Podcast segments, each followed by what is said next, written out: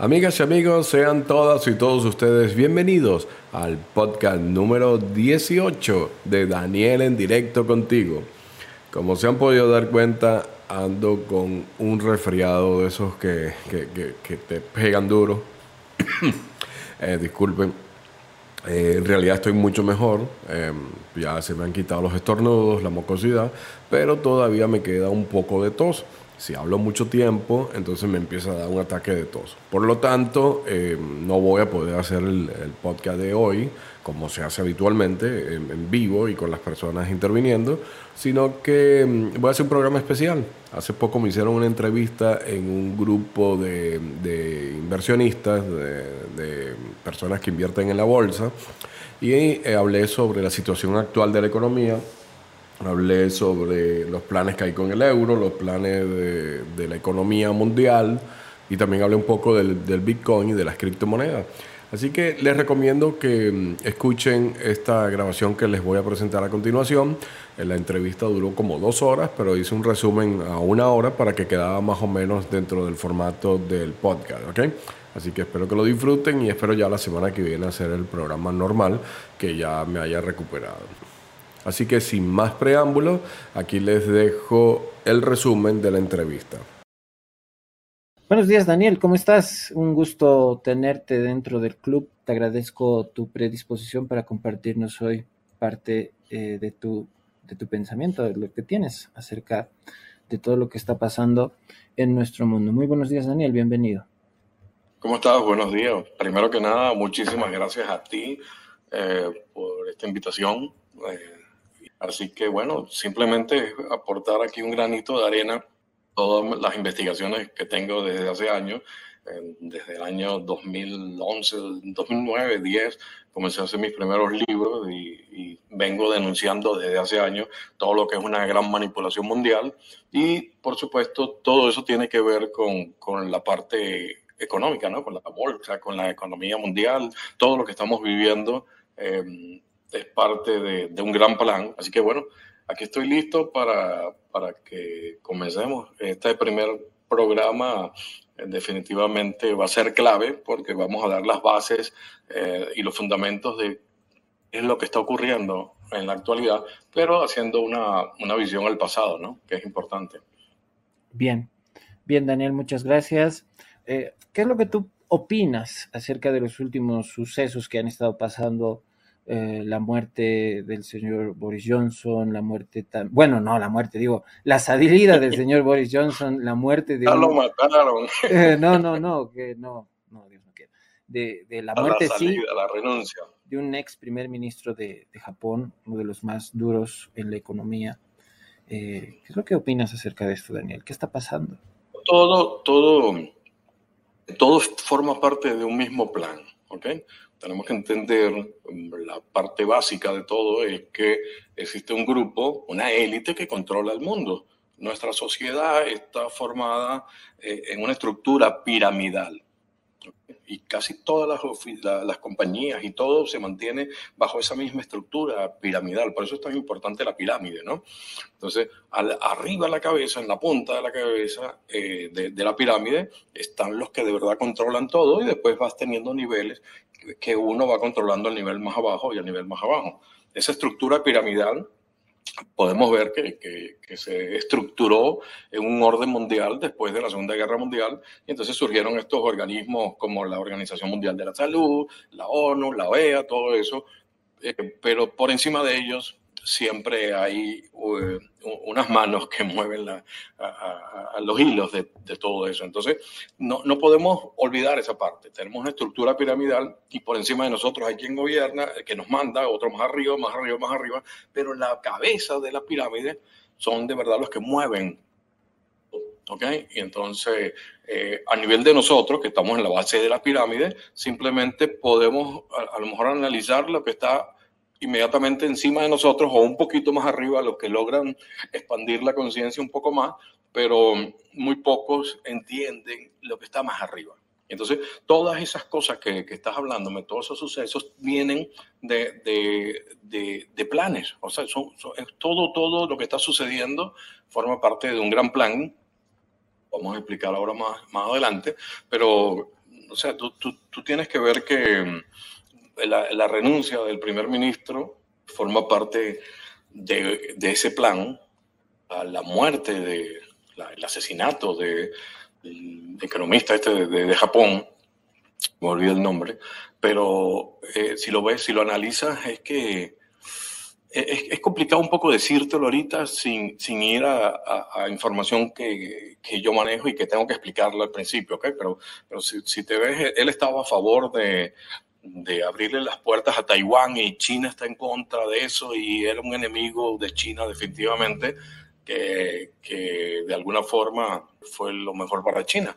Eh, no digo que hayan sido los chinos, pero sí les facilita seguir atacando y, y controlando a Taiwán, que es, es, la pieza clave. Fíjate que el que lo mata, lo mata con un arma creada, no, no lo han dicho los medios de comunicación, lo está creada, son unos tubos plásticos, porque la, el acceso al arma, a, a, las armas, es muy complicado en Japón, no es como aquí en Estados Unidos, eh, sino que tienes que pasar una serie de, de exámenes psicológicos y, y, hasta, hasta las autoridades van a tu casa, investigan con los vecinos cómo eres tú. O sea, es dificilísimo sacar un arma, por eso es que no hay tantos eh, asesinatos así como se ven en Estados Unidos.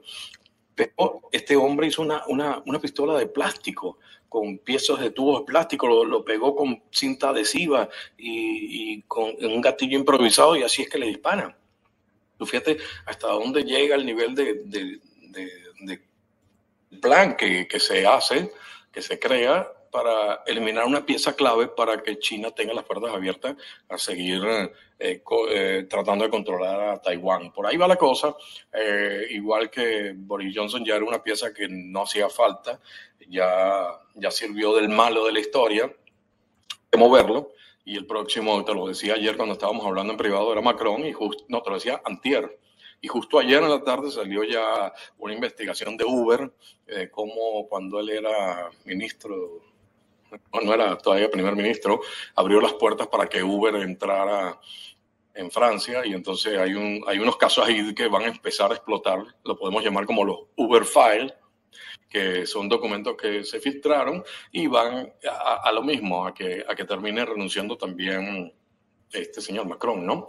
Fíjate bien, eh, Harper, hay que ver, son, son piezas, son, son muchas piezas que se están moviendo y si nos quedamos solo con la noticia que vemos a un primer nivel, entonces no podemos analizar de verdad qué es lo que está pasando más arriba. Por ejemplo, las protestas allá en eh, Sri Lanka, eh, eso lo vamos a ver todos los días a partir de este momento. Eso es lo que viene. El futuro son esas protestas, el pueblo saliendo a las calles eh, protestando porque, fíjate qué pasaba, ya, ya estaban en una crisis económica a tal nivel que no tenían comida, medicina, combustible, no, no tenían acceso a nada y el pueblo se alzó y, y cuando el pueblo se da cuenta que es más que los que lo están controlando, que son más las personas ellos en, poder que los que lo están controlando, entonces sucede lo que sucedió ahí y eso lo vamos a ver más seguido, ¿ok?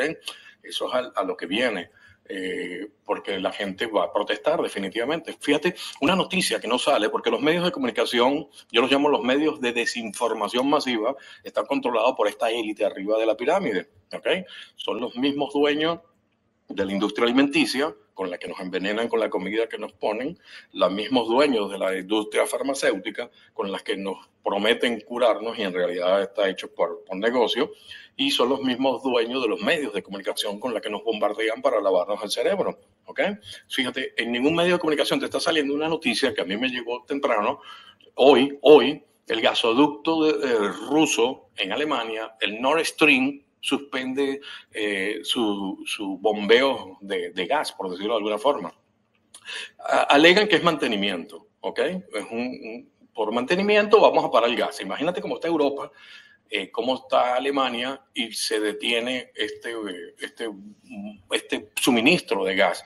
Y ya lo están diciendo que es hasta el 21 de julio. Comenzó hoy, ahorita, mientras que estábamos esperando para hablar.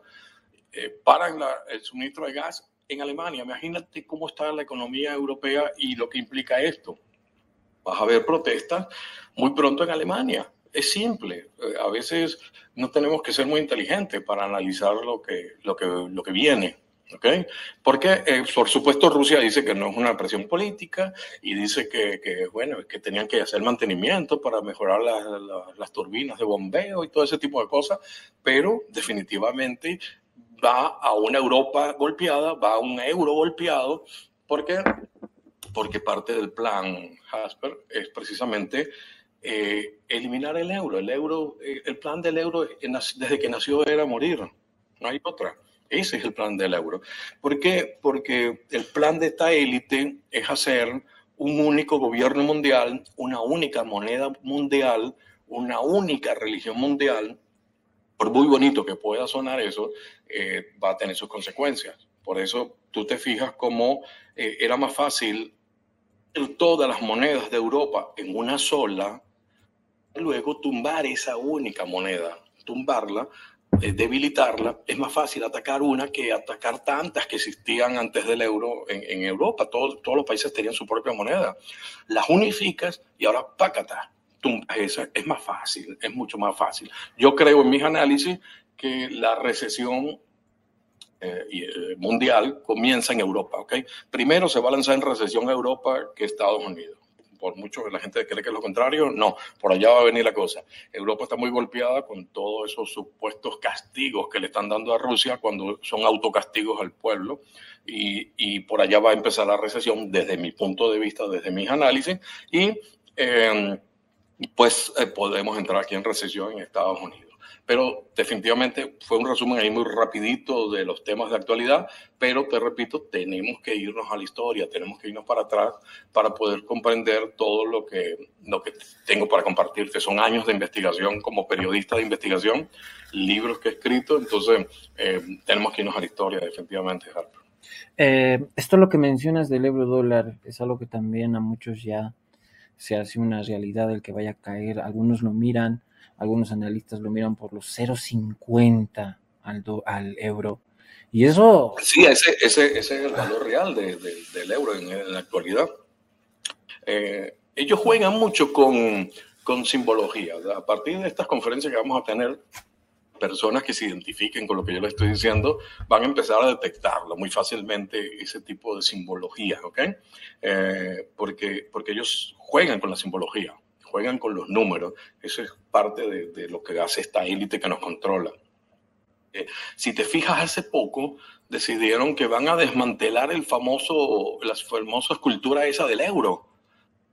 Hay que desmontarla porque no, no, nos cuesta muy caro el mantenimiento. Por ahí están hablando de si la van a subastar o algo, pero van a derrumbar la, la famosa estatua del euro. Eso es como un símbolo así como, allá en la eurozona, ¿no? Eso es como, como que deciste yo aquí, eh, el toro y el oso en Wall Street, vamos a quitarlo, imagínate, eso, eh, eso tiene una carga simbólica muy grande y ya van a desmontarlo. Con eso te están mandando el mensaje, pero lo que pasa es que la gente como no lo ve, ay, van a quitar estatua, qué lástima, no. Y es lo que te están diciendo, entre líneas con ese mensaje. Ahí está, así juegan ellos. Vaya, esto en en particular lo que está pasando con el euro es algo que me preocupa. Bueno, en sí todas las economías, eh, sí me escuchas, ¿no, Daniel? Sí, te escucho. Ah, en, todas las economías que está teniendo en reacción al alza tan fuerte que está teniendo el índice dólar y que hasta ahora no se ha detenido, no, no ha hecho más que hacer altos más. Ahora ya hemos alcanzado un, nivel importante en donde tendríamos que ver un retroceso, pero las proyecciones a mediano o largo plazo son alcistas. Yo creo que esto sin duda está afectando todas las economías, eh, producto de, lo que está haciendo eh, la Fed. El señor Powell eh, no hace más que empeorar las cosas, al menos para nosotros que somos clase media baja, las cosas van a estar muy, muy duras. Yo creo que la clase alta no lo va a ver tan tanto, tanto, pero sin duda la clase baja es eh, la que yo creo que mm, artículos de primera necesidad como la alimentación es algo que va a escasear sin duda con mucha clase media y baja, o sea, la baja, la clase media. bueno, de por sí la, va a desaparecer. De, por sí la clase media, el tema de la alimentación no va a ser tanto un problema, pero sí el estilo de vida que llevaban ya no lo van a llevar. Eh, es un cambio bien drástico que vamos a tener tal vez en todas las, en todo nuestro estilo de vida. Sí, sí, esto es un cambio de paradigma a nivel social, a nivel político y a nivel económico, definitivamente, algo que yo anuncié en el año 2012 en una conferencia que está en YouTube todavía, no me la han borrado, que me han quitado unas cuantas conferencias, pero eh, sí eh, es un cambio de paradigma eh, que, estamos viviéndolo en este momento. Fíjate bien, la parte de que me comentas del índice dólar. Yo no soy economista y ni pretendo serlo, ni he estudiado nada de eso, pero sí soy muy analiza, analizo todo desde al detalle, ¿no? Las señales, como te digo. Eh, fíjate bien, eh, ¿por qué el, dólar sube? Esa es una de las preguntas que deberíamos hacernos, porque a veces simplemente repetimos como logros, mira, aquí está el, el índice de dólar subiendo, el índice de dólar subiendo, pero qué significa en realidad que esté subiendo, porque si vemos la economía aquí, yo vivo en Estados Unidos y la economía estás viendo cada vez peor.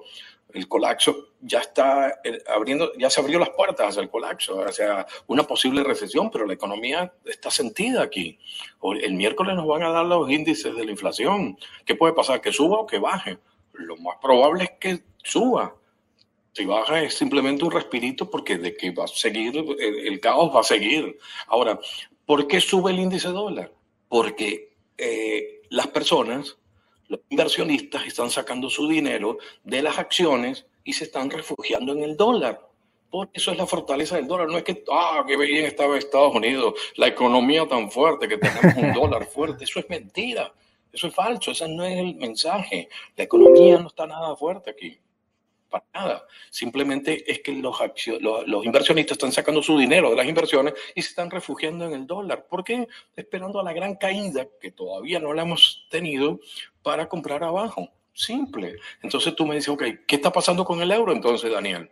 Muy simple. Los inversionistas no están creyendo en el euro, manejan informaciones de lo que viene en Europa y simplemente se están refugiando en el dólar.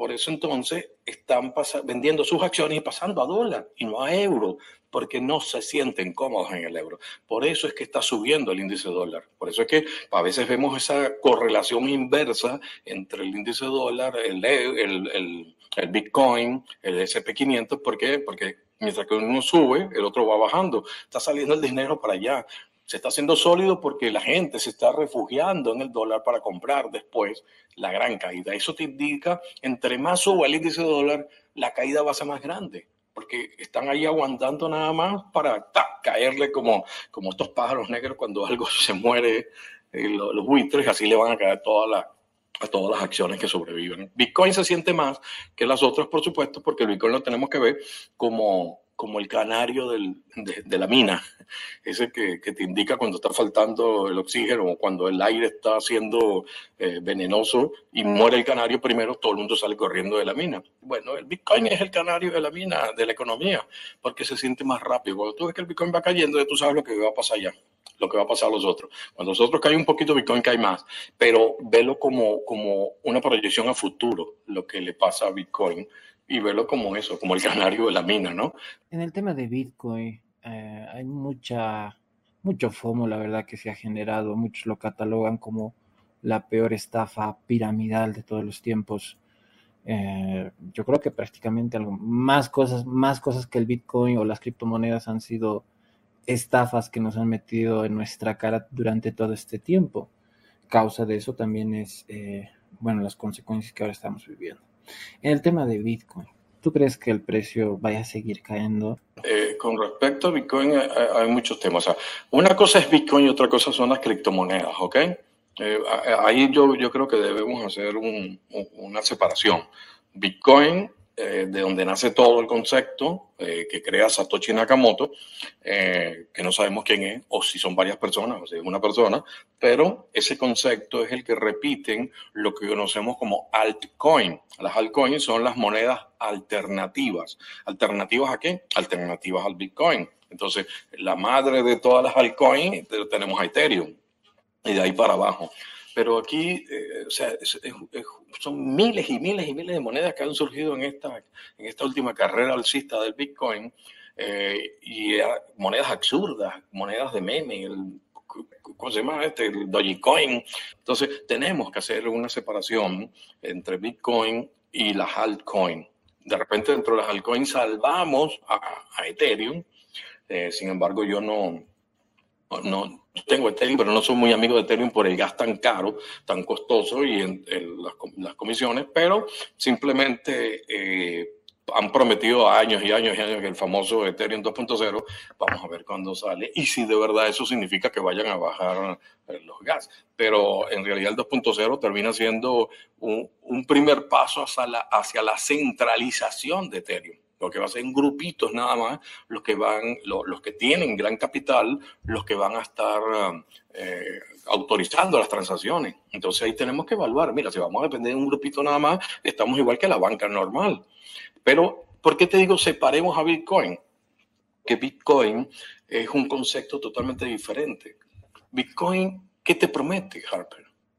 promete nada.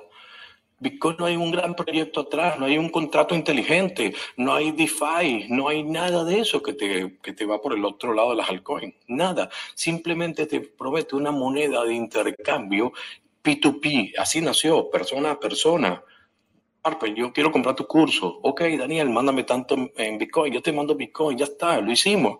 No pasamos por ninguna red conocida de, de, de, bancos ni nada de eso. Entiendes que, que esa, esa libertad de salirnos del sistema que nos controla, que nos manipula, que nos ha tenido aplastado por años. Eso es la promesa de Bitcoin. Bitcoin es, es de verdad un concepto increíble y sobre todo con, la, con el concepto de blockchain. El blockchain es el futuro todo va al blockchain, definitivamente. Los NFT, una burbuja que ha, que, que, ha sacado demasiado dinero a las personas, sí, es una gran burbuja, pero los NFTs nacieron para quedarse. No estos muñequitos, el monito y el sapito y todo eso, no los NFT como tal el concepto que queda dentro de, del blockchain. Ahí vamos a tener qué sé yo, el título de tu casa va a estar en el blockchain, es un NFT, tu identidad personal va a ser un NFT, tu título universitario es un NFT, ya lo están haciendo algunas universidades. Todo eso es el futuro. El, el futuro es la vida digital. No nos vamos a escapar de eso. Ese es el futuro, una civilización digital. Y dentro de esa civilización digital no podemos obviar que tiene que haber una economía digital. Y ahí es donde entra a jugar Bitcoin. Tu pregunta, ¿Bitcoin va a seguir cayendo? Sí, desde mi análisis sí, va a seguir cayendo. Fíjate que ha roto eh, eh, eh, soportes históricos, porque nunca en todos los ciclos de Bitcoin había bajado o había tocado ni siquiera, y mucho menos roto eh, lo que era el alto del ciclo anterior. Te lo comenté una oportunidad y dije, mira, yo creo que va hasta allá abajo. Allá fue. Está rompiendo, eso nunca lo había hecho. Nunca en la historia de Bitcoin había tenido nueve, diez velas seguidas semanales en rojo. La tuvo hasta hace poco, que es una verdecita, para seguir cayendo. Nunca en la historia de Bitcoin, que nació, Bitcoin nació en, en el 2009. Nunca, nunca había estado tantas eh, semanas por debajo de la media móvil 200 de la semanal. Oye, eso está rompiendo esquemas. Entonces tú dices, Daniel, ¿es el fin del Bitcoin? No, no es el fin del Bitcoin. Simplemente que el Bitcoin está sufriendo lo mismo que están sufriendo los otros activos porque vamos hacia una recesión. Estamos en las puertas de una recesión con una inflación muy alta. El Bitcoin nació en el 2009, justo después de la gran recesión del 2008. El lío esto de los bancos, ¿no? ¿Qué pasa? Que, Satoshi Nakamoto decide hacerlo precisamente porque la gente estaba perdiendo dinero se estaba viendo lo que eran los bancos y dice, vamos a hacer una alternativa a, a todo el mundo bancario, toda esta parte de la economía y crea el Bitcoin. Bitcoin nunca en su historia se ha enfrentado a una recesión, Harper, nunca. Porque nació después de una, y esa fue la necesidad de su creador de hacer el Bitcoin, después de una recesión. Entonces es primera vez en la historia que se está enfrentando, por eso está rompiendo esquemas, por eso está pasando algo que nunca había pasado. Los ciclos de Bitcoin son cada cuatro años, cuando se produce el halving, que se reduce a la mitad la cantidad de Bitcoin que se están minando y eso genera escasez y escasez, lo conocemos en el mercado, significa que aumenta el precio porque es un producto escaso. Entonces, cada, cada cuatro años se puede minar la mitad de lo que venías minando.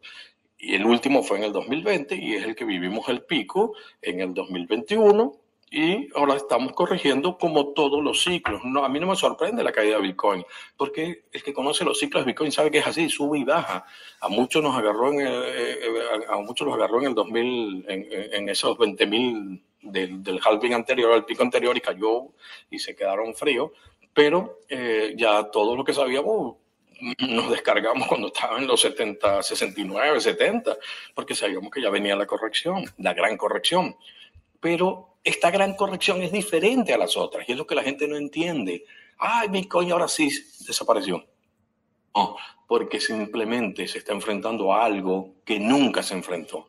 Si está cayendo el SP500, que son empresas que, que tú ves la inversión, un Tesla, todo lo que es la infraestructura de Tesla, todo ese monstruo, eh, Apple, o sea, si están cayendo eso, que tienen una infraestructura, imagínate Bitcoin, que simplemente es una moneda de intercambio no tiene nada que te promete, no hay una infraestructura, no hay nada, es simplemente una moneda. Entonces va a caer más fuerte. Sí, yo lo veo en una proyección que hice, te lo comenté el fin de semana, de Fibonacci, justo si tomamos la, bajada que dio en el COVID crash, lo que se llama el COVID crash, la caída del COVID, que llegó a tres mil y pico, casi cuatro mil dólares, no llegó a los cuatro mil en la caída, y lo tiras ese Fibonacci hasta la punta del, del pico, del segundo pico que, que hizo, y ves que justo esta caída pegó pegó justo ahí en el 76.4 justo pegó. Eso quiere decir que venimos, eh, tiene que hacer un rebote, porque esa es la teoría, tiene que hacer un rebote.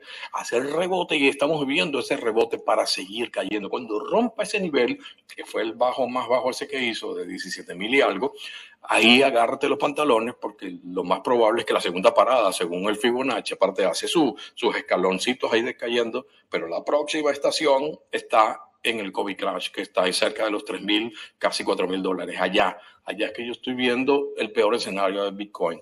Daniel, entonces tú no vas a comprar Bitcoin. No, ahí es cuando más voy a comprar. Yo sigo creyendo en Bitcoin.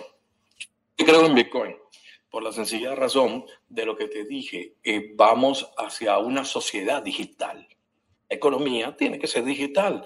¿Por qué digo una sociedad digital? Bueno, fíjate tú cómo eso era el futuro. Se aceleró por el por el virus, se aceleró, pero simplemente podemos ver que empezaron más las clases online, eh, los grupos de trabajo que estaban en su casa se reunían en forma online, tuviste como películas, por ejemplo, las películas de Pixar, que siempre se tenían que hacer en los estudios de Pixar en California, la gente empezó a trabajar y conectarse al servidor de Pixar de forma remota, pero empezaron a hacer hasta películas de Hollywood, cada quien, los productores, los editores, los escritores, desde su casa.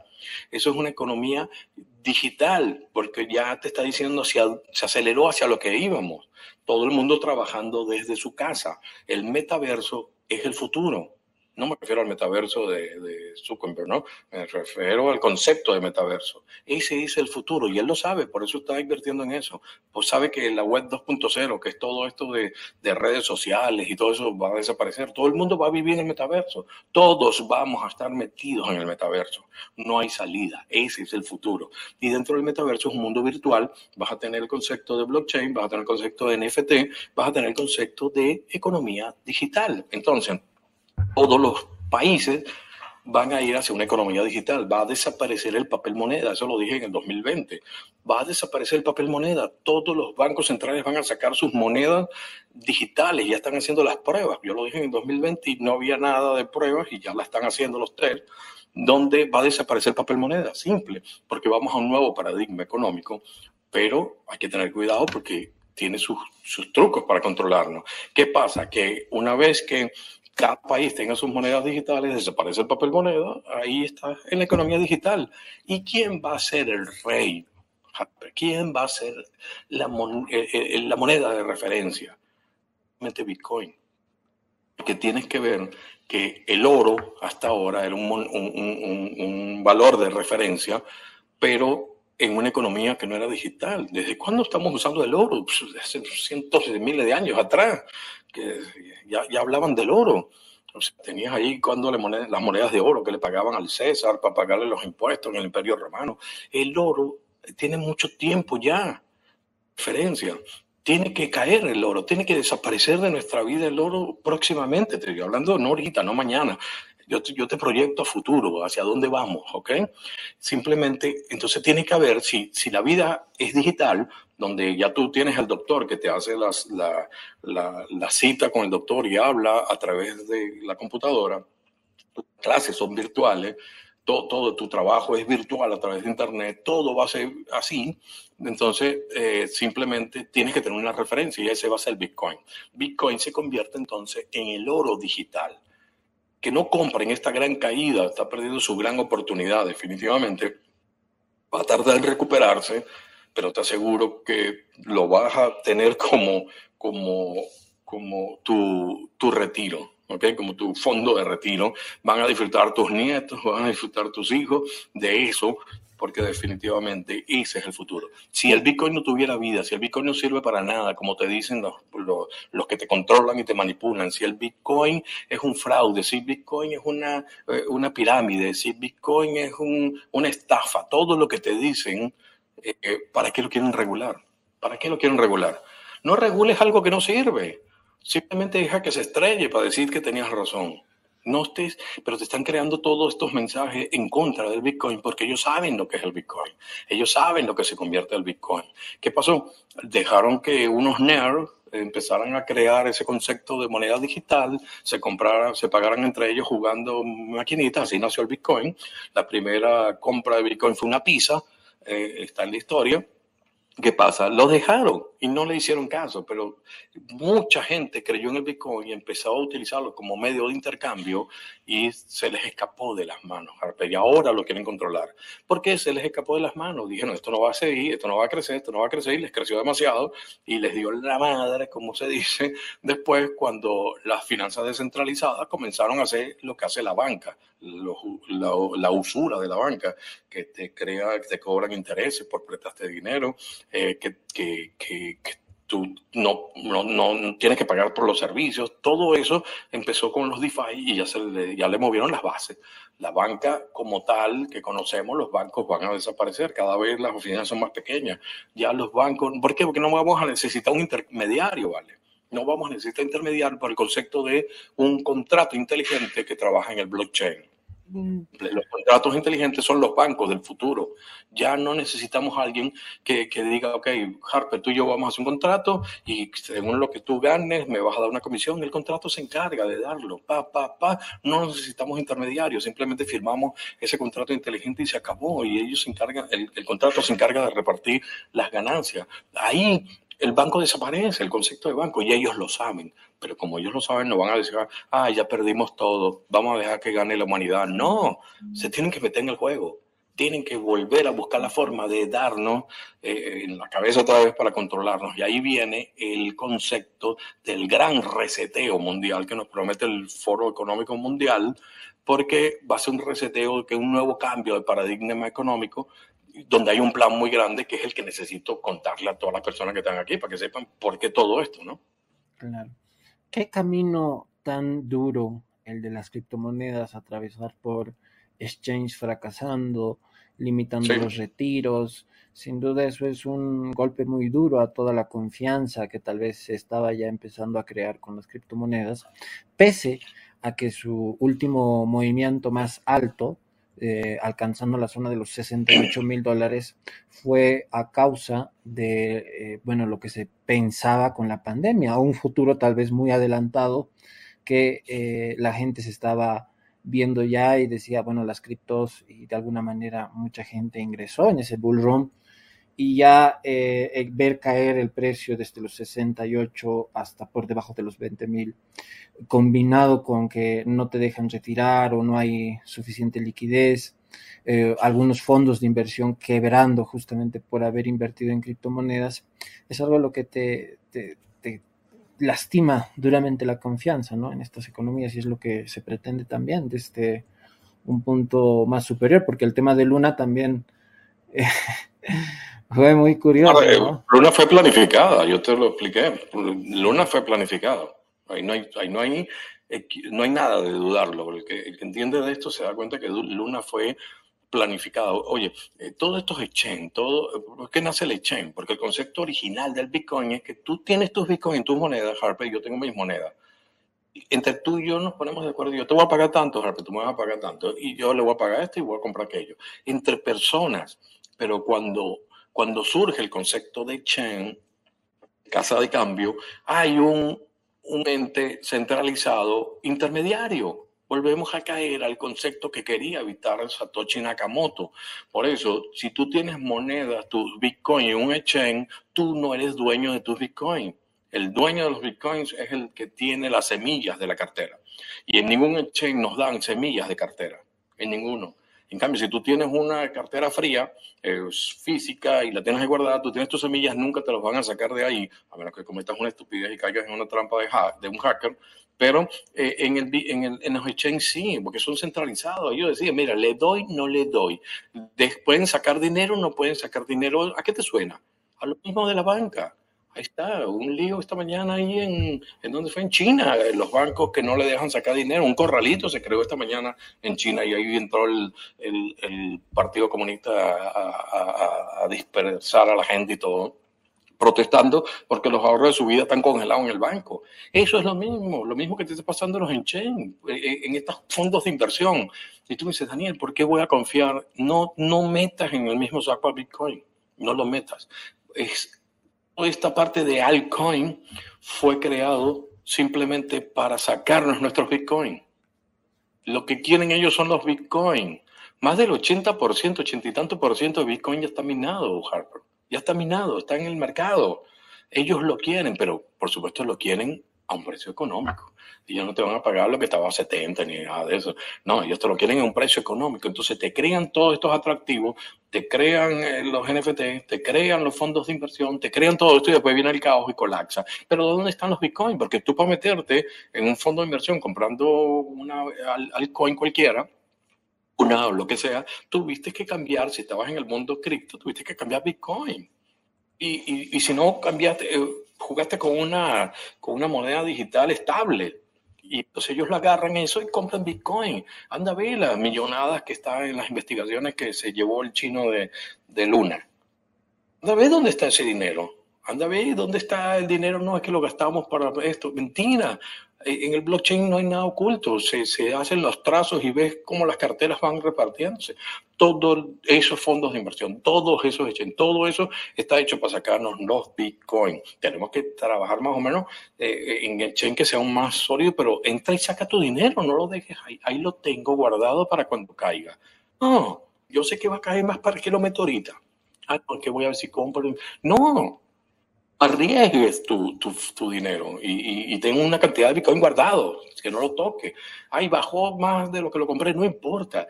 Espérate dentro del 2024, 2025 y te vas a acordar de mí. Eso, eso se dispara.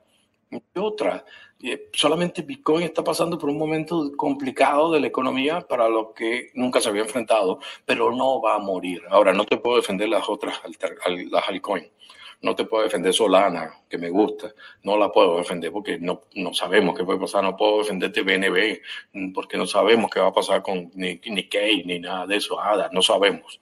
Porque, porque cualquier cosa puede pasar cuando toquemos piso. Mis proyecciones del, del SP500, mira, yo lo tengo al SP500, que eh, la caída del SP500, dame un segundito que estoy aquí con, con mi gráfico, lo tengo en 2.600 puntos el SP500. Hasta allá va. O sea que todavía lo que hemos caído no es ni el 50% de mi proyección. 2.658 puntos y todavía si se extiende y rompe ahí ese, ese nivel, nos iríamos a 2.300 puntos. Imagínate lo que te estoy hablando. Eso significa una gran caída de Bitcoin una gran caída de Bitcoin, una gran oportunidad de compra de Bitcoin, porque es el futuro, es la economía digital y no podemos olvidarnos de eso. Estamos viviendo una oportunidad única. Las, oportunidades, las crisis se, se, se dividen en dos personas, ¿vale? Esto, estas recesiones y estos problemas económicos se divide en las personas que lloran, del otro lado tienes a las personas que venden pañuelos. Entonces, ¿qué bando quieres estar tú? ¿En los que lloran o quieres estar en los que sacan eh, ventaja de la caída. Eh, es eso, es tan simple como eso. Ahora, em, quiero, yo quiero que entiendas algo, Harper, que, que mucha gente habla que es que el Bitcoin no promete nada, que el Bitcoin es nada, que Bitcoin es, es aire, pero es que no, no entienden que, que su dinero en el banco también es lo mismo es con dinero digital. Tú vas y pides un préstamo al banco y que te dicen, toma, señor Harper, tiene un préstamo de 10 mil dólares. Tú tienes un, papelito que te dice que tienes 10 mil dólares, pero tú no tienes los 10 mil dólares en la mano, un billete. Tú tienes 10 mil dólares en el banco. Con eso vas y pagas, déjame comprarme un carro, puedo comprarme, qué sé yo, comprarme esto, aquello, y vas pagando y pagas con una tarjeta de crédito. ¿Tú tienes el dinero en la mano? No, pagaste con una tarjeta de crédito. Es digital todo. Se descuenta de tu banco y pasa en forma digital al banco de la persona que te vendió lo que tú compraste. Entonces no me hables de que el Bitcoin es digital para atacarlo, porque simplemente tu economía actual está en lo mismo. Anda, todo el mundo va al banco a sacar dinero y no lo tienen. No existe el dinero en el banco porque todos los billetes que se han impreso son humo. Lo que quiero explicarte y no me has dejado explicar. Sí, sí, claro, claro, adelante. Tienes que entender que, qué, es la, qué es el dinero, ¿vale? ¿Qué es el dinero? El dinero simplemente es un modo de intercambio, un acuerdo de intercambio para comprar productos o servicios. Hace muchísimos años, estoy hablando miles de años atrás, tú sabes que se usaba, por ejemplo, los dátiles. Dátiles era con lo que se compraba.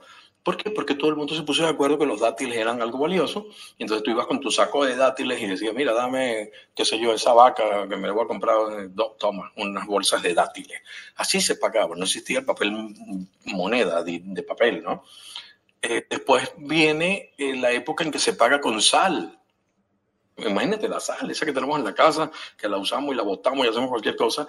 Eso era eh, la forma de, de pago era la sal. De ahí viene el concepto de la palabra salario, que es del latín salarium, y precisamente la base es la sal. ¿Por qué? Porque pagabas con sacos de sal. Toma, sacos de sal, comprabas las cosas.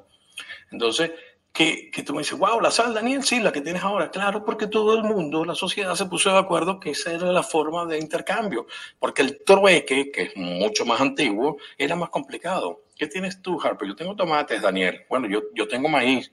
Bueno, vamos a, yo te doy maíz y un tomate. No, no, espérate, es que hacerlo, el, el tomate a mí me cuesta más que hacer tú el maíz. Entonces, bueno, dame dos maíz por un tomate no llegábamos a un acuerdo. En el trueque es más complicado por eso. Mira, yo tengo un caballo, ¿cuánto? Bueno, yo tengo tomate. No, pero yo no quiero tomate. Ah, pero, tú quieres el caballo. Bueno, imagínate, te voy a tener que dar 10 sacos de tomate, eso se van a podrir. Entonces, no servía el trueque tan fácil como poner algo que fuera un, un elemento de intercambio. Ahí es que entra el concepto de dinero. ¿eh? Entra la sal, entra los dátiles y después entra el oro. Ahí es que entra el oro y se empiezan a hacer las monedas de oro. Ese es el intercambio. Pero si tú te fijas, ¿qué es el oro? El oro es simplemente un metal que brilla. Simple.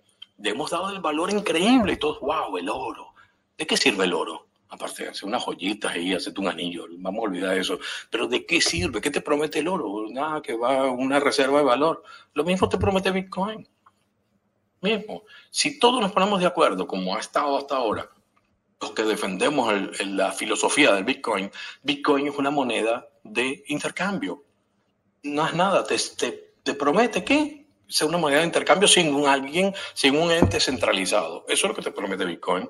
Bueno, el oro es lo mismo, se creó igual que los dátiles la sal como un medio de intercambio. ¿Entiendes? Ahí entonces es que entra a jugar el oro como moneda que las hacen para intercambiar. Si tú vas con un pedazo de metal, una moneda de oro, y te vas a una tribu bien lejana ahí que nunca ha tenido contacto con nuestra civilización, y vas y le dices, mira, yo quiero un saco de maíz que están aquí cosechando en esta tribu, y hablas ahí, entre tu lenguaje te haces entender, y le dices, ok, toma, te voy a dar una moneda de oro. Sí, se van a reír de ti. ¿Me quieres estafar? ¿Qué es esto? Un pedazo de metal que brilla no me, no me fastidies, ¿qué, me vas a dar tú a cambio? ¿Yo qué hago con esto? Porque no vale nada el oro, no vale nada para él, ese es el concepto. ¿Por qué vale el oro? Porque nosotros le hemos dado ese valor, porque todos llegado a un consenso de que si tienes una moneda de oro, después va, va a subir de precio y vas a poder cambiarlo. Es lo mismo con el Bitcoin. Es el mismo concepto. No tenemos que dejarnos caer en, los juegos que nos tira la élite que nos controla para lograr que no nos, em, que, no nos liberemos de ello, que es el plan final. ¿Por qué? Porque nos controlan a través del dinero. Simple. Entonces, Fíjate bien, eh, esto, esto es clave y todas las personas que están oyendo aquí del club y los que vayan a escuchar la grabación, va a ser muy importante lo que les voy a contar a partir de este momento, porque es ver el mundo de una forma diferente, ¿ok? Es ver, es tomarte la pastilla roja del, de la Matrix, tal cual. Tú tienes dos opciones, o me crees y sales del sistema de control, tu beneficio, o te mantienes en tu zona de confort dentro del sistema de control. Entonces, vas a decir, ¿este está loco con lo que me está diciendo? O vas a decir, wow, esto me suena y vas a poder hacer análisis que van más arriba de lo fundamental. Esos análisis fundamentales que hablamos el otro día, yo te decía, Harvey, yo no creo que las noticias mueven las gráficas. Al contrario, las gráficas mueven las noticias. Lo contrario a lo que te dicen, porque cuando tú, tú, tú ves en tus ondas de helio que algo va a caer, pues de repente sale una noticia y cayó. Y ¿Qué importó la noticia? Ya sabías que iba a caer. Ahorita vemos qué va a pasar el miércoles con, con las tasas de interés, eh, perdón, con, con, la inflación, los niveles de inflación. Ahí tú vas a ver lo que va, cómo va a reaccionar, pero siempre vas a tener una reacción dentro de las gráficas. ¿ok? Las gráficas te anuncian lo que viene y las noticias simplemente son el gatillo que detona el momento en que viene la caída o la subida que estás esperando. Simple, no hay otra. Las gráficas mueven las noticias, no las noticias mueven las gráficas. Ahí. Ahora, tú te vas, te tienes que ir más atrás. Ya entiendes lo, cómo, cómo surge el oro eh, como moneda de intercambio, ¿ok? Entonces, tenemos que irnos al comienzo del dinero papel. Ahí está la clave de entender lo que está pasando en este momento. Tenemos que irnos a los orígenes del dinero papel, el papel moneda, ¿no? Eh, eh, el dinero FIA, como se conoce, y tenemos que irnos a los orígenes de la banca para entender qué es lo que está pasando. Todo lo que está pasando en la actualidad, te adelanto, es un plan maestro, algo planificado, y no hay ni un solo elemento que lo deje al azar. Nada, ninguno. Todo va hacia lo mismo. El caos económico mundial, la crisis económica que vamos a caer a un nivel tan bajo que se va a mover las bases y vamos a comenzar con, una nuevo, con un nuevo paradigma económico. Es porque a ellos les conviene. ¿Por qué les conviene? Ya te voy a explicar. Muchos años existían los trabajadores del oro. Estos se llamaban los, los gold mitch se conocen, lo pueden buscar en, en la historia, ¿no? Los goldmish eran los trabajadores del oro. ¿Qué hacían ellos? Bueno, agarraban el oro, lo derretían y, y hacían las monedas de oro con las que se utilizaba para las compraventas, ¿no? Una vez que ya se asumió que el oro y las monedas de oro era el, el punto, el, el, el elemento de intercambio, ¿ok? Se retían el oro, hacían las monedas, las ponían al mismo peso, le ponían la carita del César o lo que fuera, y el sello por detrás, todo eso eran los trabajadores del oro. Inclusive le ponían las rayitas, esas que tienen las monedas por los lados, ¿no? Unas lineecitas. Muy pocas personas saben para qué es eso. En realidad, hace años no existían esas rayitas alrededor de la moneda y las personas entonces agarraban con, con, una navaja, un cuchillo y raspaban el borde de la moneda poquito a poquito y le iba sacando las virutas, los pedacitos de metal que no se notara, dándole vuelta a la moneda y, y pagabas volvías otra moneda y la raspabas y la raspabas poquito a poco y después ibas acumulando toda esa cantidad de oro, lo derretías y tenías una pieza de oro y le sacaste provecho a, a las monedas. Por eso es que crean esas líneas para detectar si la gente estaba raspando o no la moneda de oro. Pocas personas saben eso. Entonces, ¿qué pasó? Ellos hacían esas monedas, pero en los sitios que ellos lo hacían, tenían, eh, ¿cómo se llama? Uno, unas bóvedas muy seguras donde imagínate la cantidad de oro que tenían para estar derritiendo y trabajando, más las monedas que tenían que irlas pesando para que fueran iguales y todo, porque por peso también podían sacar si la moneda la habían raspado o no, y de verdad tenía ese valor. Entonces era algo muy minucioso y estaba encerrado en una fortaleza donde el oro estaba muy bien guardado. Las personas se, se dieron cuenta que era un peligro tener oro en tu casa tú tenías las bolsas de oro en tu casa y, te ponían en la noche te entraron los ladrones y te robaban tu bolsa de oro. Eso no sirvió ni meterlo debajo del colchón, porque se veía, ¿no? El colchón quedaba levantado. Entonces, ¿qué, qué sucede? que la gente se fue a, esta, a estos Gold Mitch y le dijeron, mira, ven acá, tú tienes estas bóvedas tan grandes, ¿por qué no me alquilas un pedazo de la bóveda para yo guardar mi oro? Goldmich lo vieron como un negocio paralelo muy bueno. Dijeron, wow, qué bien. Sí, toma, les alquilo un pedazo de mi bóveda. La gente iba, metía su oro y guardaba y cerraba en esas bóvedas seguras y estaba el dinero seguro. A par, los Goldmich le daban un comprobante, un papelito que decía, bueno, aquí está, Harper me trajo una onza de oro, este papelito dice que yo tengo una onza de oro y firman los Goldmich. Toma, tú te ibas con tu papelito que era el comprobante. Así funcionaba. El tiempo, estos comprobantes eran tan, tan seguros y tan fiables que las personas lo empezaron a utilizar como forma de pago. Iban a comprar sus verduras, iban a comprar sus comidas, iban a comprarse un camello, iban a comprar lo que fuera, y, decían, toma, aquí yo tengo un vale que vale por una onza de oro y está firmado por los Goldmich. Ah, déjame ver si, por supuesto, te lo, me lo da. Y empezaron a usar estos vales, estos papelitos firmados, como una forma de intercambio y ya no utilizaban el oro. Ese es el nacimiento del papel moneda. Así nace el papel moneda. Cuando las personas dieron cuenta de, la, de, la, de la, fuerza que tenía eh, la firma de este vale de estos Goldmich, de los, de los trabajadores del oro.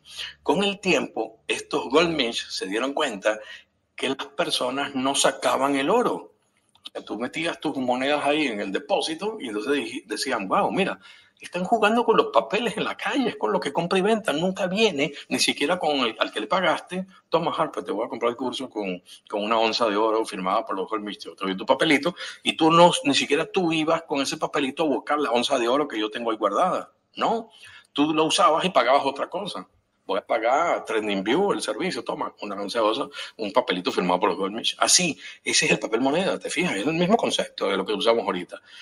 entonces, estos tipos se dieron cuenta, el gran negocio, que la gente no sacaba el oro, entonces dijeron, bueno, vamos a empezar a hacer préstamos ganando una comisión. Y le decía, ok, eh, qué sé yo, te presto dinero con monedas de oro con un 5% que me tienes que pagar por comisión.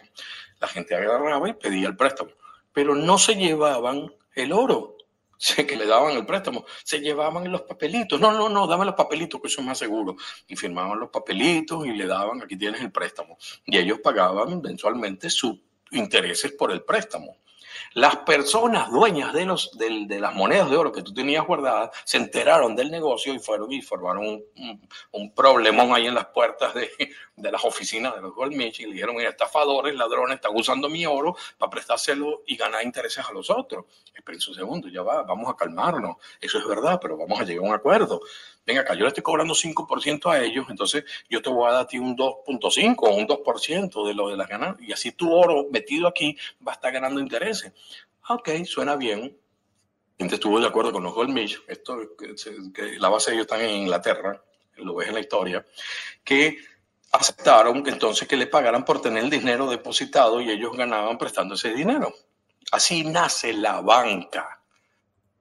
Ya sabemos cómo nace el dinero papel y ya sabemos cómo nace la banca. Es importante irnos a la historia. Es muy importante. La gente dirá, wow, una lección. Yo trato de hacerlo didáctico y simpático para que pase más rápido, pero es importante irnos a la historia porque aquí es que viene toda la manipulación. Fíjense, los Goldmich dieron cuenta con el tiempo de que ellos podían imprimir más papelitos y firmarlo que el oro que tenían adentro. ¿Te suena? ¿Te suena conocido esa fórmula? Eh, es precisamente eso. Imprimir, hacían más papelitos que el oro que tenían. Ok, salían papelitos a la calle de estos firmados por ellos donde no estaba avalado por oro. Si todo el mundo se ponía de acuerdo y a buscarlo, ya no había algo que avalaba el oro porque empezaron a sacar, a hacer más papelitos de lo que tenían. ¿Qué sucede? La economía empezó a funcionar muy bien, los gobiernos estaban felices, pero descubren lo que están haciendo. Y el gobierno va y les dice, mira, ven acá, ya sé lo que estás haciendo. Sacando más papeles que lo que tienes en oro. Entonces, vamos a hacer una cosa. Yo no puedo cerrarte, ni podemos eliminar lo que estás haciendo por completo, que se nos viene abajo la economía. Los imperios necesitan estar colonizando, necesitamos los barcos para que viajen, necesitamos que los ejércitos vayan, invadan, entonces no podemos quedarnos sin, sin dinero.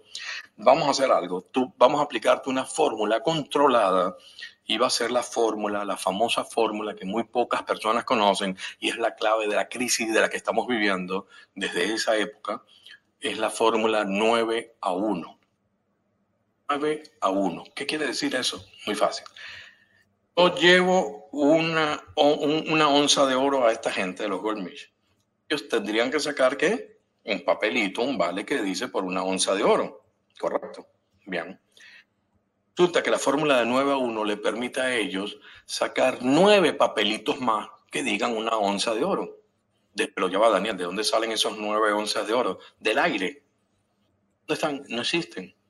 Simplemente es la fórmula que les permitieron para controlarlos, para que no en vez de sacar nueve papelitos, sacaban mil. Bueno, no, vamos a controlarte lo que estás haciendo porque nos conviene y vas a sacar solamente nueve papelitos este. Entonces, tu onza de oro se convertía en 10 onzas de oro, las cuales nueve que representaban en los papelitos no existían. Y así se movía la economía, así fluía el dinero en base a este acuerdo del 9 a 1. Y esa es eh, la base de la fórmula que nos mantiene todavía fastidiados en la economía. ¿Por qué? Porque, fíjate bien, la banca, la banca se da cuenta que esta fórmula los controla, esta fórmula los limita, porque ellos querían seguir sacando más. Entonces, vamos a trasladarnos ya, dejamos allá la historia de los Goldmich con sus moneditas de oro. Adiós, Goldmich, gracias por la información. Y ahora nos trasladamos a, nuestra época, ¿ok? Más cercana, a, un, pasado más cercano. Nos vamos a que eh, por los años 1960, 70, vámonos ahí, ¿ok? Eh, quien mandaba en Estados Unidos, Richard Nixon, el mismo de Watergate. Entonces, eh, la banca, la Reserva Federal, que en realidad no es del gobierno, la Reserva Federal, la Fed, es un organismo dado, es el que se encarga de producir el dinero, de imprimir el dinero, ni siquiera es el gobierno. Y cada banco central de todos los países está controlado por las mismas familias que controlan, una de las familias, esta élite que nos controlan, que son los Rothschild, ¿ok? Que vienen de Inglaterra. Y la banca central, la Fed, es la que imprime el dinero. Entonces ellos se dieron cuenta que estaban limitados con esta fórmula de 9 a 1 y empezaron a presionar al gobierno. Porque el gobierno se prestó también porque necesitaban financiar la guerra de Vietnam. Entonces, mira, se nos está acabando el dinero, vamos a una crisis. Entonces dice Nixon, ok, ¿qué es lo que ustedes proponen? Nosotros proponemos salirnos del patrón oro a partir de ese momento, en el año 1971, Richard Nixon firma un, decreto donde elimina el patrón oro. ¿Qué quiere decir eso? Que ya el dinero no está avalado por oro. Ya no hay más oro que respalde el dinero empieza la crisis. Ahí empieza lo que estamos viviendo. Ese día es clave y lo tenemos que tener marcado. Una vez que salimos del patrón oro, empezó el caos que estamos viendo en este momento, a partir de ese momento. Porque ya dinero no estaba respaldado por oro. Entonces tu, tu, pregunta sería, la pregunta de todas las personas que nos están escuchando es, bueno, ok, Daniel, entonces, eh, ¿dónde está, ¿en qué se respalda? Bueno, se respalda en la deuda. ¿Qué? ¿En la qué? En la deuda. El dinero es deuda. El dinero que estamos eh, eh, utilizando en la actualidad está basado en la deuda. Repito, el dinero es deuda. ¿Qué quiere decir eso, Daniel? Muy simple. Eh, el billete, el dólar, se imprime en base a contratos de deuda.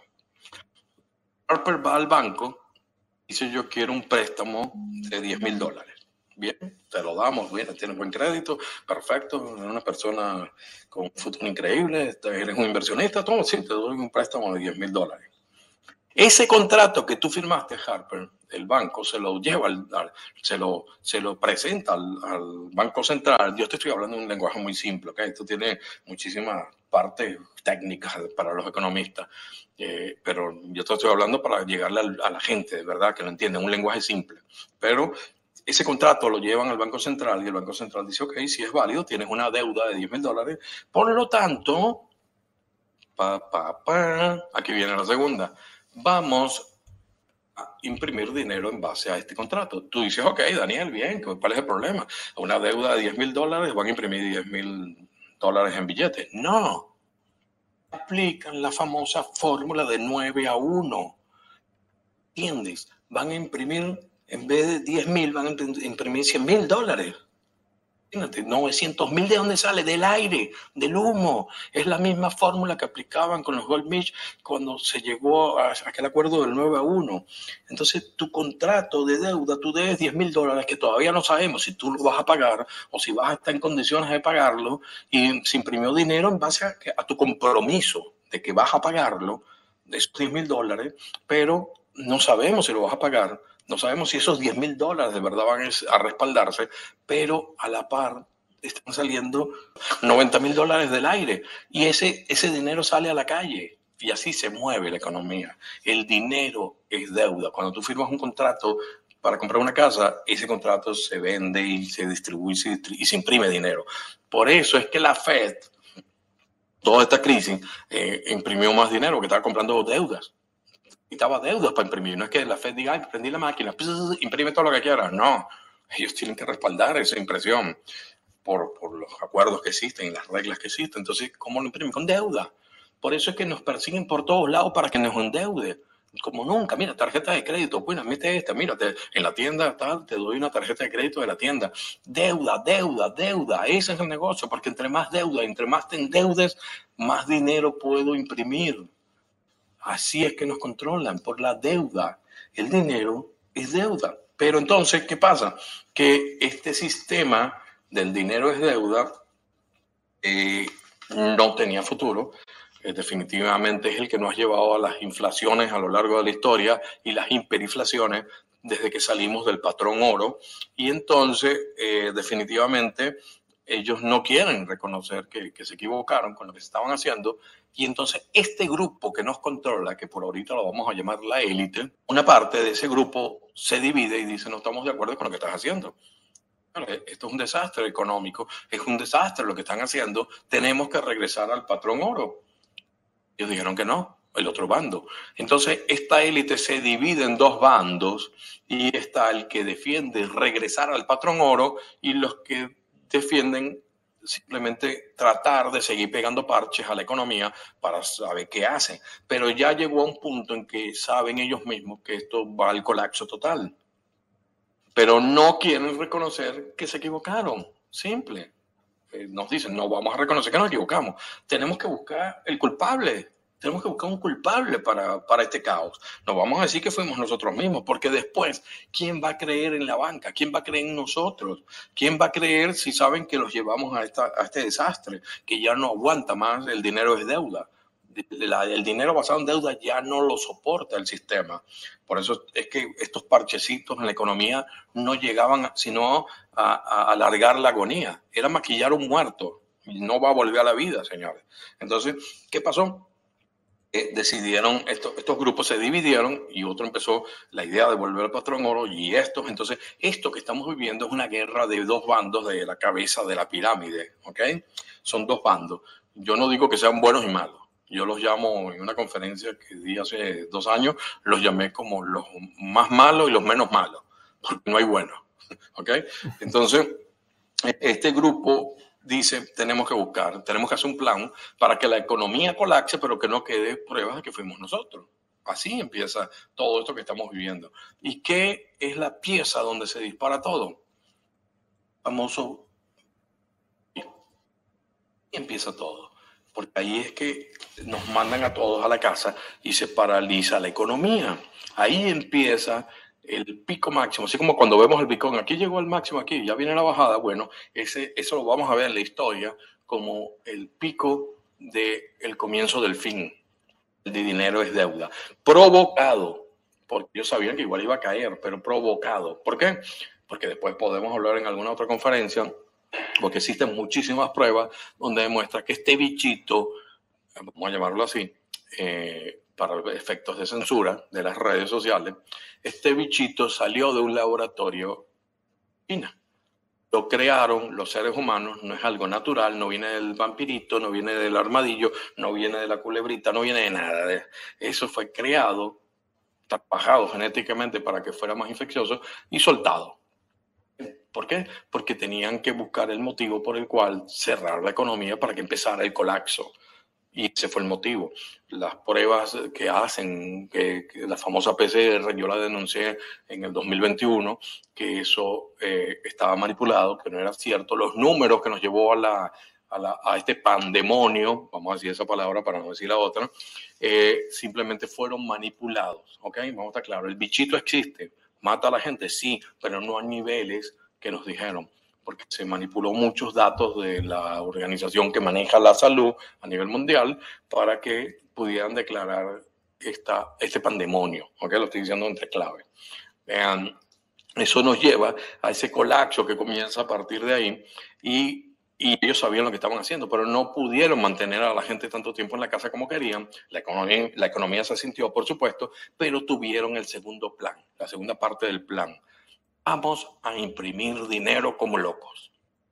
Piensa la impresión de dinero como loco de la Fed, que inyecta dinero a todos los mercados, viendo cualquier estúpido como yo de economía sabe que imprimir tanto dinero te lleva a una inflación. Es más, lo, lo, dije en una conferencia donde nos íbamos a la crisis económica y empezaba la, hiperinflación y íbamos a estar a puertas de una recesión. Eso está ahí en YouTube cuando yo lo decía. ¿Qué pasa, Harper? Que simplemente ellos sabían lo que estaban haciendo, ese es el plan vamos a una inflación, vamos a poner las tasas de interés casi a cero para que todo el mundo venga, invierta, invierta, venga, invierta en casas. Las casas se dispararon. Otra burbuja inmobiliaria, la que estamos viviendo, ya está a punto de estallar, ya está dando las señales que viene la caída. ¿Por qué? Porque sabían lo que pasaba después después que crean, regalaron dinero, aquí nos llegaban cheques de, los impuestos, en vez de mandar tu dinero a los impuestos, te mandaban ellos a ti, imagínate esa locura, dinero, regalado dinero, la gente no quería trabajar en Estados Unidos porque ganabas más si estabas parado en la casa, te daban el doble de lo que era de lo que tenías que ganar, si tenías tantos hijos te daban tanto dinero, mira, yo iba a los restaurantes y, te sentaba y tenías que esperar horas para que te atendieran, porque solamente había un cocinero y un mesonero en restaurantes de lujo, ¿vale? Entonces tú dices, ¿qué pasa aquí? Eh, yo le llamaba al gerente, ya estoy esperando tanto. Me dice, Daniel, es que no, no tengo empleado, nadie quiere trabajar, todo el mundo quiere estar en la casa. Porque ganan más. Una familia con tres hijos, cuatro hijos ganaban cuatro mil dólares mensuales que se lo mandaba el gobierno, ¿vale? Imagínate esa locura. Nadie quería trabajar, así de simple. Eh, entonces, quiero que todo ese dinero que inyectaron la gente empezó a hacer inversiones, wow, me está entrando, me voy a meter en una casa, o los grandes inversores se dieron cuenta del negocio con esos intereses tan bajos y compraban, y bueno, tú decías, bueno, todo vamos, vamos subiendo, vamos saliendo, pero ahora viene el plan 3, el, tercer paso del plan, ya que le dimos, vamos a empezar a recortarlo. O sea, te empiezan a subir las tasas de interés la Fed, y por supuesto, todo el mundo sabe, el que conoce de economía, que esto nos puede llevar a una gran recesión. Por lo tanto, si tú ves el plan desde arriba de la pirámide que te hablo, que es tratar de destrozar la economía para echarle la culpa a otros y no eh, eh, reconocer que, que, el error fue eh, salirnos del patrón oro, entonces eh, tú ves que todo esto que esté haciendo la Fed simplemente es una obra de teatro, que ellos le dependen a los que están allá más arriba.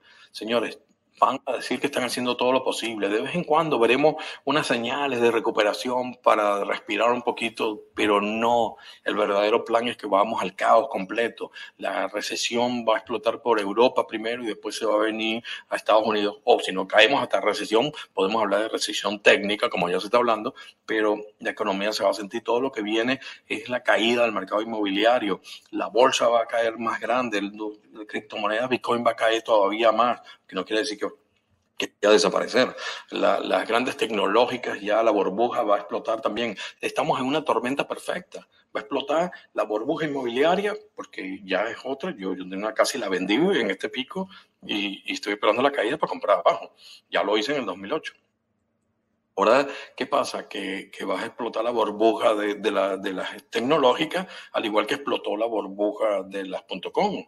Y va a explotar todo lo que es la, la, la economía por completo, porque es el plan. Entonces, después viene y se te surge un, un barco en el canal de, de Suez que se encalla y queda atravesado y no puede pasar ningún barco. Cientos y cientos y cientos de barcos aguantados ahí que no pueden traer materia prima y toda la producción hacia este lado del mundo. ¿Por qué? Porque un barco en el canal de Suez se le dio por encallar. Algo absurdo, algo que no tiene sentido. Dicho barco dice, no, es que hubo un ventarrón y entonces el ventarrón de viento nos, nos hizo encallar. Mentira Mentira, porque cuando entran al canal de, de, Suez, los barcos van como, como un convoy, uno atrás del otro, no pegado por supuesto, pero sí van uno atrás del otro. Y los barcos que estaban detrás del sintieron el ventarrón, pero no los movió. Y el barco dice que era más pesado todavía, ay, no es que nos movieron. Y va, pierde el control el capitán y se estrella. Muchos barcos no solamente tienen motores atrás, sino que tienen motores por los lados por lo cual pueden prender esos motores y, tratar de equilibrar el barco para que se mantenga dentro del canal. No los prendieron, no los usaron.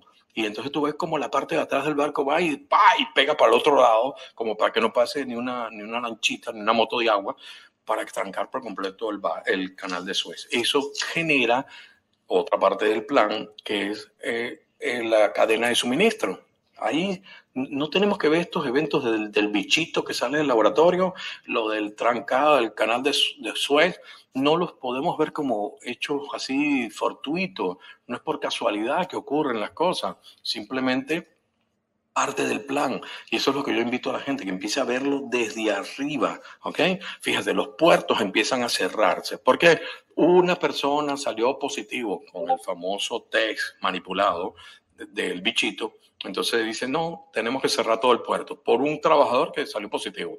Cerraban los puertos, se quedaban los contenedores ahí por meses, nadie los podía sacar, todavía no han podido sacar todo lo que se acumuló, lo que se dañaba se dañó, las medicinas que se importaban se vencieron, todo un caos provocado porque decían, no, con la excusa del bichito, lo provocamos. Entonces, eh, de paso, eh, tienes lo de imprimir dinero, regalar dinero, otra cosa que es parte del plan, y viene la, última, la perla de eh, la, cereza en el pastel, la guerra de Ucrania. La guerra que está provocada porque violaron acuerdos que tenían con Rusia, ¿vale? Simple. Y sabían cómo reaccionaban. Si tú tienes un vecino peligroso, un vecino agresivo aquí a la derecha de tu casa y te dice, mira, no te no pases de mi cerca para mi patio porque yo te voy a disparar, porque estás en propiedad privada. Y tú dices un día, ay, voy a ir a pasar para provocarlo. Te pasaste y ¿qué va a pasar? Te va a disparar porque lo sabes. Es la reacción. Habías llegado a un acuerdo que no pasaras de aquí, ¿vale? Y pasaste a tu vecino. Y entonces tú dices, no, mi vecino es agresivo. No, mi vecino es un loco. No, mi vecino es un asesino tú lo provocaste, sabías cuál era la reacción. Entonces vienes ahora y entonces te dicen, no, vamos a castigar a Rusia, no, vamos a comprarle fertilizantes. Pero los fertilizantes los necesitan todos los países del mundo para poder sacar las cosechas. No, pero es un castigo a Rusia. Sí, pero espérate, pues entonces las cosechas, ¿cómo las sacamos? Vamos a pasar hambre en los pueblos. No, no, no, pero tranquilo, es un castigo a Rusia. Vamos a castigarlos por lo que están haciendo con Ucrania. Espérate un segundo, te estás autocastigando. No sean estúpidos, no, piensen un segundo, nos estamos autocastigando. No le vamos a comprar petróleo, no le vamos a comprar gas. Espérate, pero entonces, ¿qué pasa con el gas? Más aquí en Europa, que es el que llega directamente. Sí, pero es para castigar a Rusia.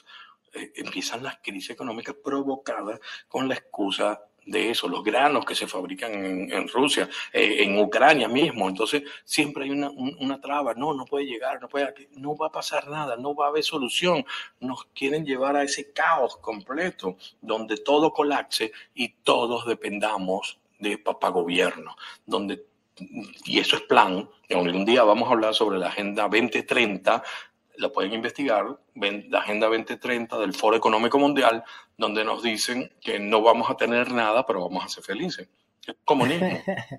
comunismo que viene de China. Por mucho de que tú veas señales de alivio, por mucho que tú creas que la FED está haciendo algo para salvarnos, mucha gente va a decir, Daniel, tú estás loco. Si los gobiernos no están hechos para, para cuidarnos.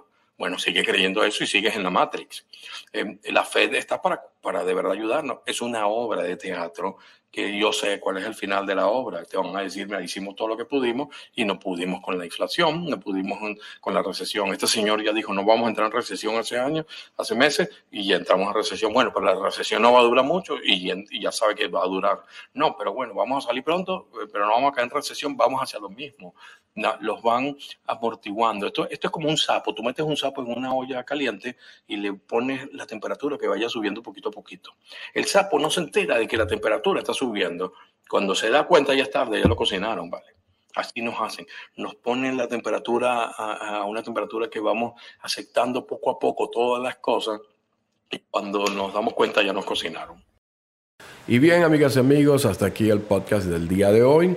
Espero de verdad que hayan disfrutado toda la información que les compartí en el resumen de esta entrevista que me hicieron en el grupo de inversionistas de Jasper Chaos. Eh, porque mm, creo que de verdad tiene informaciones claves para entender qué es lo que estamos viviendo, hacia dónde vamos eh, a nivel de la economía mundial. ¿okay? Así que les recomiendo que, que, lo compartan con sus familiares y amigos que crean que están listos o que estén preparados para escuchar este tipo de información. Así que bueno, les envío un súper abrazo energético y nos vemos en la próxima semana, nos escuchamos mejor dicho, en el podcast Daniel en directo contigo.